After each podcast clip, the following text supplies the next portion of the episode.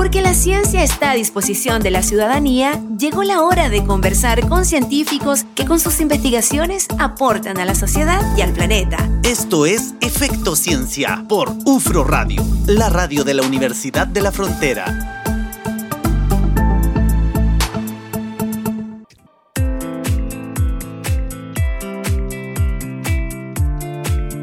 20 con 37, seguimos haciendo Efecto Ciencia con UFRO Radio y ahora ya cambiamos de tema. Nos vamos a lo que está sucediendo en el volcán Villarrica. Se mantiene alerta naranja. Queremos saber qué es lo que está pasando bajo el cráter del volcán Villarrica, como le pusimos a esta conversación. Ya está con nosotros el doctor Daniel Basualto. Él es investigador de la Universidad de la Frontera, con quien vamos a conversar. Daniel, bienvenido a Efecto Ciencia.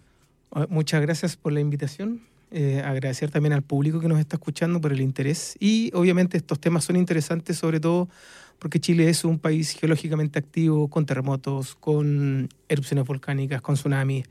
Entonces es nuestro deber como chilenos entender estos procesos y saber qué hacer en caso de que nos pille eh, una erupción, un terremoto o un tsunami, porque como chilenos lo que sí les puedo asegurar es que en su vida van a tener una erupción, un terremoto y un tsunami. Algún fenómeno natural. o los tres. o los tres, chuta. qué suerte.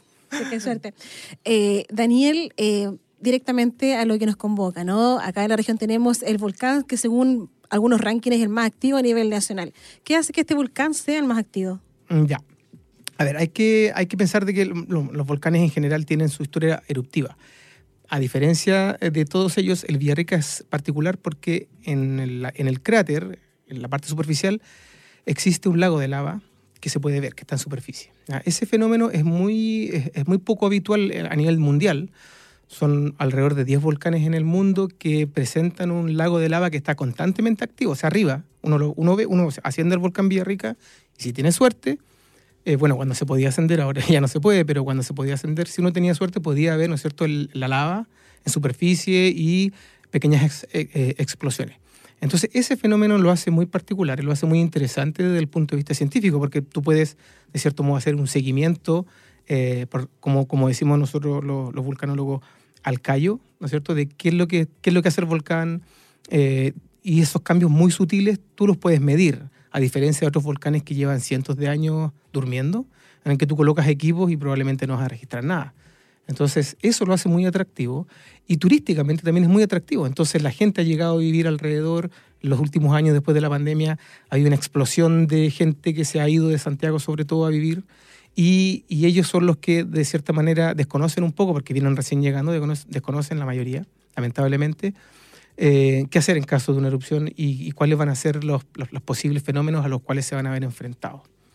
Entonces, eso es básicamente el, interés de Villarrica, que tiene un lago de la superficie, que es un volcán activo, y cuando uno va a ver el registro histórico de este volcán, te das cuenta de más que es el volcán que tiene más erupciones descritas desde que los españoles llegaron a Chile.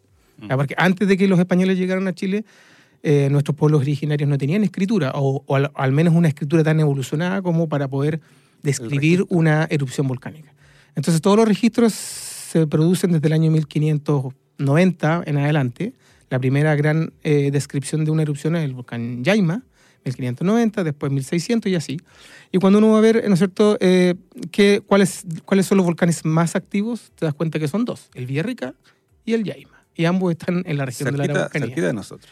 Muy cerca ambos. Daniel, eh, y más allá de la, no más allá, sino que en el caso de la actividad propiamente tal, ¿cuáles son las características que se van generando para poder en el fondo decir que la actividad del volcán Villarrica está incrementando y que avancemos en las alertas, por ejemplo? Porque el Villarrica estuvo con amarilla mucho tiempo. mucho tiempo en amarilla. O sea, un año.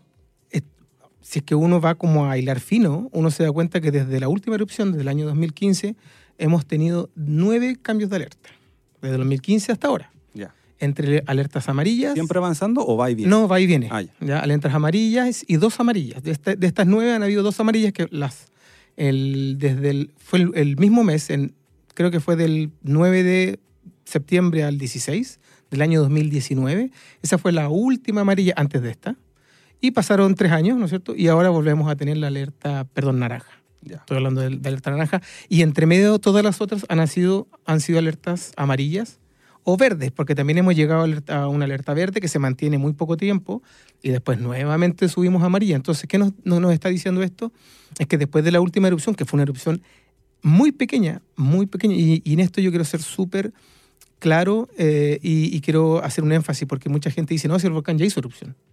Ya, y, va- y hay que esperar, no sé, décadas. Ya- y eso no es tan así, no porque hay un cuando, patrón que se siga. ¿no? cuando, cuando uno ve el registro histórico del Villarrica, solamente el histórico, ni, ni siquiera el de las erupciones que están registradas eh, por depósitos volcánicos, porque ahí podemos, como geólogos, podemos ir más atrás, podemos llegar hasta los prácticamente 12.000 años a- atrás. ¿ya?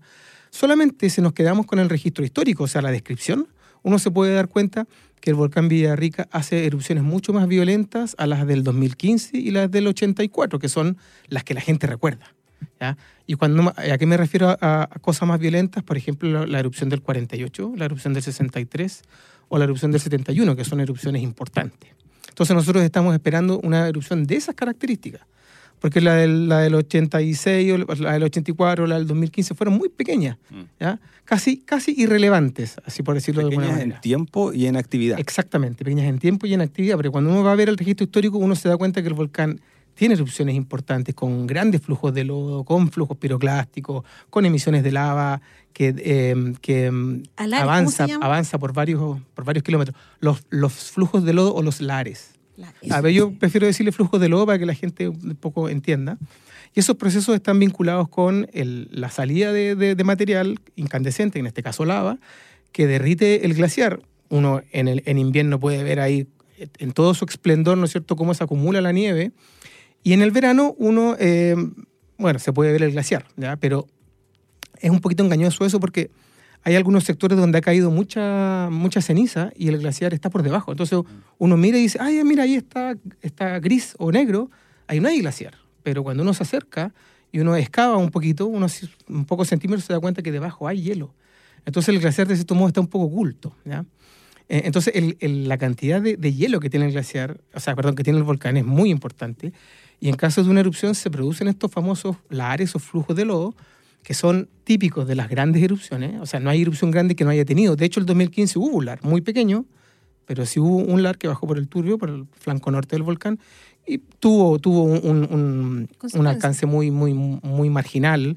Destruyó un, un puente de, de una comunidad local que había ahí y nada más. Pero nosotros estamos, como vulcanólogos, estamos esperando que el volcán retome su actividad, por decirlo de alguna manera, histórica, y, hay que estar preparados para eso, porque hay que, siempre hay que ponerse en el peor de los escenarios. Como, como chilenos, no sé, todo hay- es cosa de ver los últimos años, desde, la, desde el terremoto del 2010, cómo, fue, cómo fracasamos en ese, en ese sentido, eh, con las lluvias que vinieron ahora hace poco, con el que también dijimos, que, o sea, pudimos pronosticar que iba a llover mucho, pero no nos dimos cuenta que estábamos construyendo en zonas de terrazas fluviales donde eso, cuando, cuando estos fenómenos, estas grandes lluvias vienen, eso se inunda. Se inunda porque, de cierta manera, los ríos, ¿no es cierto?, tienen memoria y tratan de ocupar esos espacios. Entonces, nosotros como chilenos estamos realmente preparados. Si uno ve y hace un análisis de la última década, uno se da cuenta que probablemente estamos cercanos al 4 o tirándonos para una nota roja.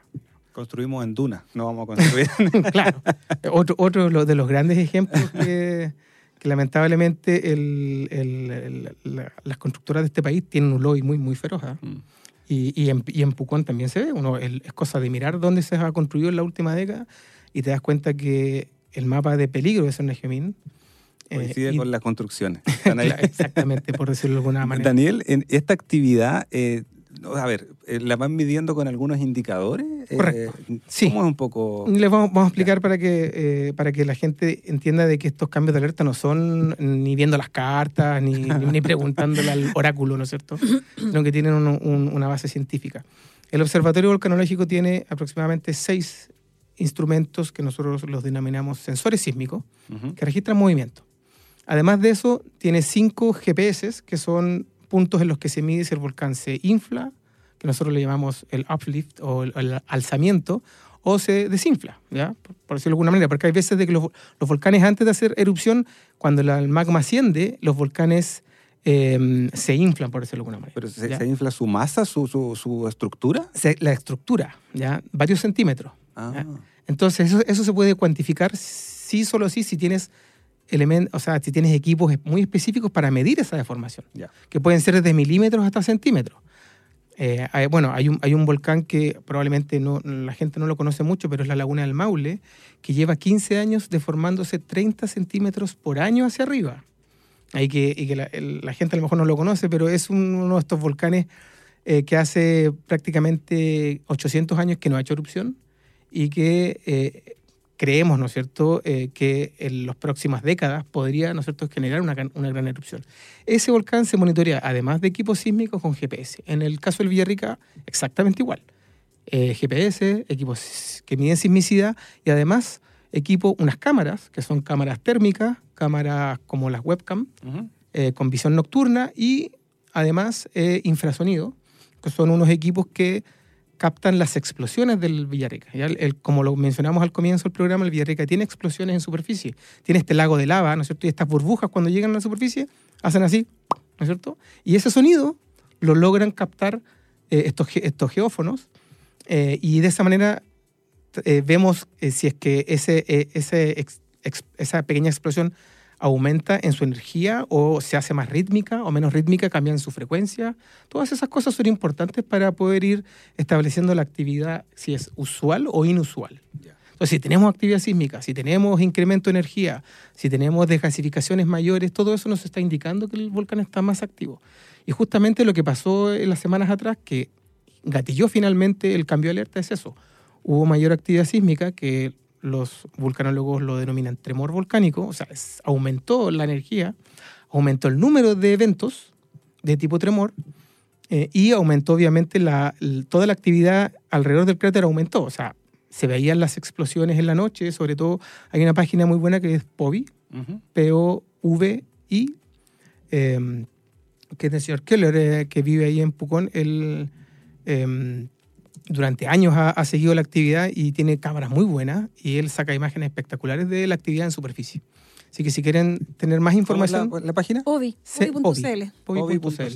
Entonces, si quieren, además de la página de Serna Gemín, que es la, La que- oficial. la oficial, claro, eh, eh, esta eh, mantiene, ¿no es cierto?, un registro bien continuo y, y bien acertado de, de- de actividad, si, si bien ellos no, no asesoran a autoridades, sino que es básicamente in- informativo para la gente que quiere saber un poco más sobre la actividad del, del Daniel, la, cuando un volcán va a hacer erupción, me imagino que también depende de la naturaleza del volcán. Hay distintos tipos de volcanes, hay distintos tipos de erupciones también. Correcto. Ya. Así es.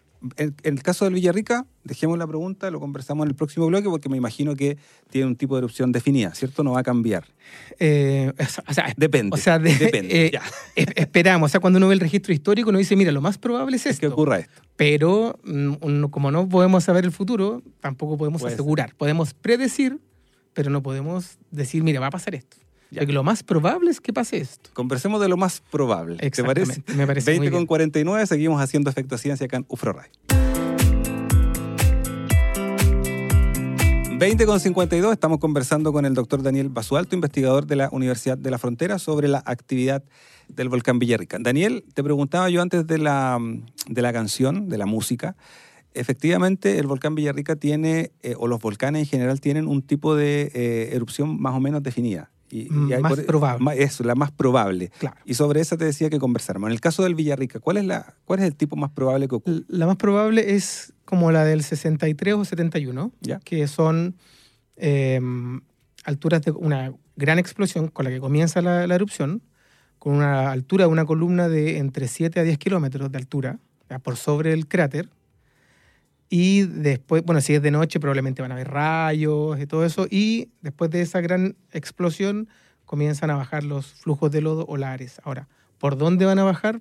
Porque cuando uno ve el, el mapa del volcán Villarrica, uno se da cuenta que todo- todos los ríos que descienden del volcán están de color rojo. Ahora, no todos se activan en una erupción. ¿ya?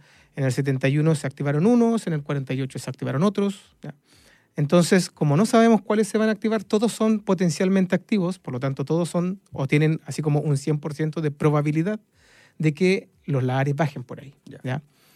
Eh, entonces, es un, un input inicial, un pulso, y luego un- un- claro, que Ya. es una explosión y después de unos, una media hora, 40 minutos, comienzan ya, eh, cuando uno ve los relatos de la erupción del 48, de la erupción del 63, o sea, yo estoy hablando de relato histórico, no, no, no estoy inventando nada, ¿eh? es, es un dato duro. Eh, entre media hora o una hora después de que comienza la erupción, eh, se registran, ¿no es cierto?, gente que dice, mira, eh, bajó el río con cre- una crecida del río por tal parte y se llevó tal puente. Mm. ¿ah? Entonces, eh, más o menos hay entre, o sea, va a depender mucho de cómo evolucione la, la erupción, pero el relato histórico señala entre media hora a una hora después de la gran explosión, los flujos de lodo comienzan a, ver, a hacerse evidentes en las zonas más bajas. ¿ya? Eh, ese es como el, el escenario como más probable, ¿ya? Y es el que probablemente nos vamos a ver, a ver enfrentados si es que el volcán registra una erupción de esas características. Y eso depende de la naturaleza del volcán. Exactamente, como el Villarrica tiene una naturaleza de que es un volcán muy alto eh, en- y durante, durante estos miles de años ha acumulado una gruesa capa de hielo. Por lo tanto, si tiene hielo y tienes una erupción, ese hielo se funde. Por lo tanto, tienes flujos de lodo o lares. ¿sí? Hay otros volcanes en el norte, por ejemplo, que no tienen glaciares y por lo tanto los lares no son un fenómeno... Se pueden producir, pero por, por lluvias y sabemos que en el norte no llueve. Entonces, es muy raro que haya un lar en un volcán en el norte, que no tenga un casquete glaciar. En el caso del Villarrica sí tenemos un, un casquete muy importante de hielo. Hay mediciones de promedios de 100 metros de espesor de hielo por el lado este del volcán, por donde, por donde está la caldera, que le llaman. Es ahí donde, donde, donde está el reservorio más grande de, de- de- de hielo. Entonces, eh, ese es como el escenario eh, Más probable. más probable en caso que el volcán haga erupción. Daniel, tú al principio mencionabas eh, estar preparados. O sea, una cosa es entender la naturaleza del volcán, las probabilidades que ocurra una erupción si es que seguimos avanzando de alerta naranja a alerta roja. Eh, pero más allá de eso, me imagino que la población necesita también conocer qué, qué hacer. Eso, esa parte también es importante eh, compartirla. Sí. Y, y desde tu sí. experiencia también, si nos puedes comentar un poco. Sí, de- mira, lo primero es que hay que señalar es que Sin por, sin ahora. No, fondo, no, para nada. Sí, aquí el- como- la- aquí el, el- el objetivo de, de- de conversar acá estos temas, claro, porque hace 10 años atrás decía, no, no hablen del Claro. volcán porque la gente no va a venir a, a turistear. Pero bueno, es, es- parte del, de, la, de Pucón per se, es un lugar de turismo, pero la gracia de Pucón es justamente el volcán. Entonces, durante décadas, Pucón se ha beneficiado del volcán y bueno, por probablemente ahora le va a tocar, ¿no es cierto? Como dicen ahí vulgarmente, bailar con la fea. Y eh, a lo mejor durante este año va a haber una baja en el, en el turismo. No lo sabemos en realidad, no lo sabemos. Por ejemplo, hace un par de días atrás ya comenzó a descender la actividad, de, la, la actividad que nos llevó la alerta naranja. Hoy en día está disminuyendo. Ya, eso es una buena noticia. Ahora, lo que pasa es que no sabemos cómo va a evolucionar la próxima semana o el Mm. próximo mes, no tenemos idea. ¿Y esos no- cambios no- son paulatinos, son bruscos? y esa es otra pregunta muy buena, porque eh, en el año 2010 2019 y este- las dos cambios de alerta naranja fueron cambios muy bruscos, que se demoraron entre 12 a 24 horas. O sea, Ah, rapidísimo. es muy rápido, ¿ya? Y, y una- un cambio de alerta para poder evacuar un montón, la cantidad de gente que vive alrededor del volcán, por ejemplo, con 12 horas o 24 horas, yo creo que no alcanzamos a, a evacuar eh, un, y, en verano menos. O sea, imagínate en verano, pleno verano, ojalá nadie, nadie, lo, nadie lo quiera así, pero, pero ¿y, qué pasa si esta, cosa pasa en febrero? Ponte tú. ¿Ah? Necesitamos al menos dos, dos días, 48 horas para evacuar a toda la gente que hay ahí. ¿Y esos planes de mitigación eh, y- están? O sea, hay, hay planes. de y, hay que ser muy franco. O sea, eh, lo- las alcaldías de Pucón, de Villarrica, de eh. Coñaripe, todos esos lugares han, han, eh, han realizado planes eh, con Senapred, han- lo han ejercitado, pero el problema es que eh, lo ejercita la gente que vive ahí. ¿ya? Y en el verano nos vemos enfrentados con, eh, con gente que viene fuera Que es la que, claro. que es la que a lo mejor se ve, se ve perdida. Entonces, acá no, el tema no es alarmar, sino que el tema es, si es que voy a visitar el, lugar, ni un problema, visítalo, pero, Informarme. pero tiene- claro, infórmate. ¿Cuáles son los puntos de encuentro transitorios, que son los lugares a los que yo tengo que ir en caso que el volcán haga erupción?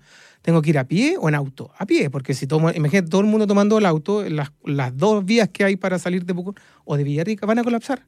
Mm. ¿ya? Entonces, tenemos que tener súper claro qué tenemos que hacer. Y es una conversación, por lo menos para la gente que vive alrededor del, del volcán, una conversación familiar. ¿Qué vamos a hacer como familia? Si el volcán va a hacer erupción, ¿cuál va a ser mi rol o el rol de mi señora o el rol de mis hijos? Si son grandes, si son pequeños, ¿dónde nos vamos a juntar? Eh, conversé con algún familiar si es que tengo que salir de mi casa, me van a recibir, mi mamá que vive en tal parte, mi papá, algún amigo que me reciba por unos días. Ya, tener todo ese, ese plan. fondo. Claro, y, y- y a lo mejor un- una, una mochila, como decir, mira, sabes que aquí tengo ropa, o, o- o si yo tomo medicamentos y soy una persona que tengo que tomar mis medicamentos, saber dónde están, comprarme a lo mejor una reserva extra de medicamentos, cosas de ese estilo que son importantes en el caso de que el volcán estar informado en el fondo, conversar con la gente además que tiene más experiencia y poder en el fondo estar preparado en el caso que ocurra. Daniel, muchas gracias, nos pilló la hora, siempre nos pasa lo mismo, tenemos que cerrar rápidamente. Gracias por habernos acompañado hoy día acá en Ciencia. Difundir la geología. Y este tema importante que hoy día es contingente, pero también es necesario difundir o compartir esta información desde la geología. Nos despedimos. Rápidamente. Sí. 20 con 59, casi las 21 horas. Nos vemos el próximo lunes acá en la radio de la Universidad de la Frontera. Cuídense. Chao, chao. Porque la ciencia tiene efectos sobre nuestras vidas y nuestro entorno. Esto fue la conversación de la semana en Efecto Ciencia por UFRO Radio, la radio de la Universidad de la Frontera.